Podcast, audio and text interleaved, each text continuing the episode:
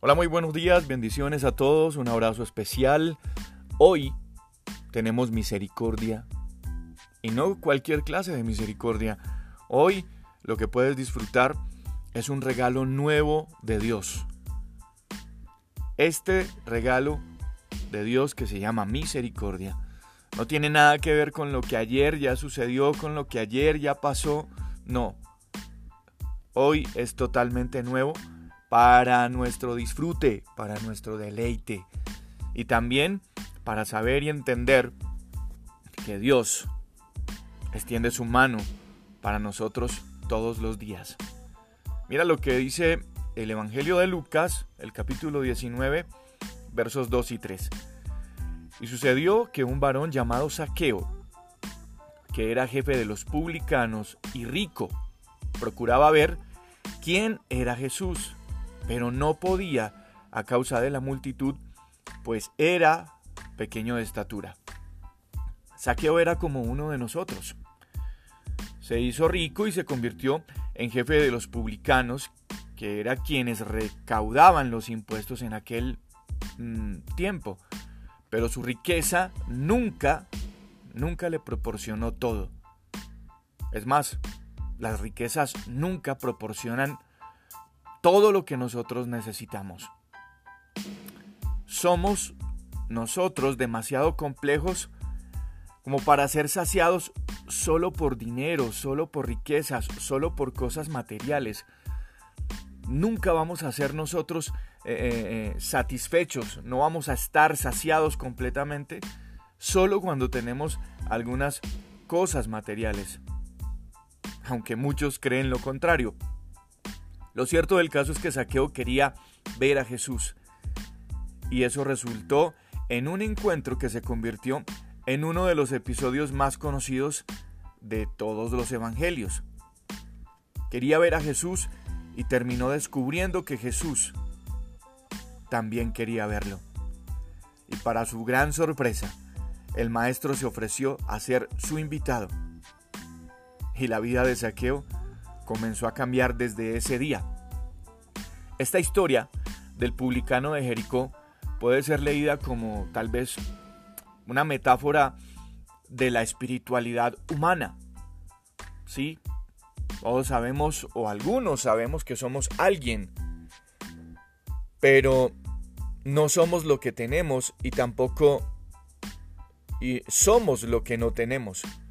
Ricos o pobres, jefes u obreros, somos alguien y necesitamos a Dios. Saqueo mm, insistió en buscar a Jesús y es algo que muchos abandonan pensando en lo que son, en lo que tienen,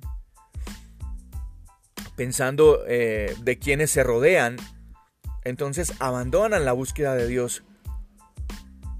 Pero tener hambre por Dios, el hambre por Dios, no termina porque nos rindamos y tampoco deja de ser hambre de Dios porque le demos otro nombre o porque tratemos de resolverlo mm, por otros medios.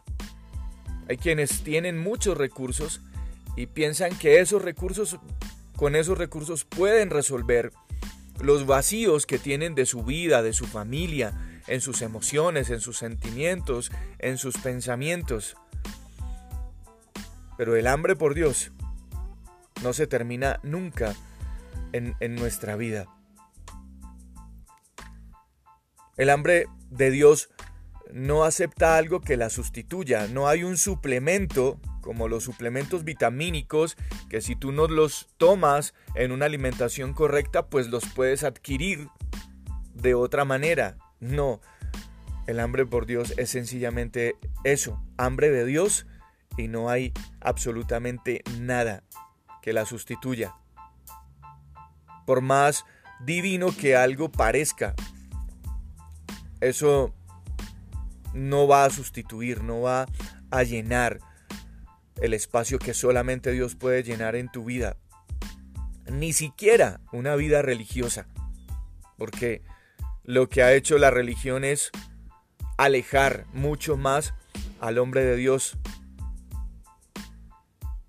Así que puede, puede parecer paradójico que un religioso muy dedicado pueda ser al mismo tiempo alguien espiritualmente desnutrido. Porque eso sucede. Y sucede mucho más a menudo de lo que podemos imaginar. Es más, hoy por hoy, muchas personas que se creen o dicen ser supremamente religiosos, esa es su condición. Están desnutridos y lo que necesitan es el alimento del reino de Dios. Eso es lo que necesitamos, el alimento del reino de Dios. Cuando tú tienes hambre de Dios, no es religión lo que tienes que comer, es reino de Dios lo que tienes que ingerir. Por eso quiero dejarte esta reflexión.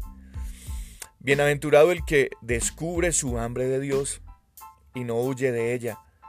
Bienaventurados los que quieren descansar en su presencia y poner cada carga en sus manos. Necesitamos ser encontrados por Dios como saqueo lo fue por Jesús.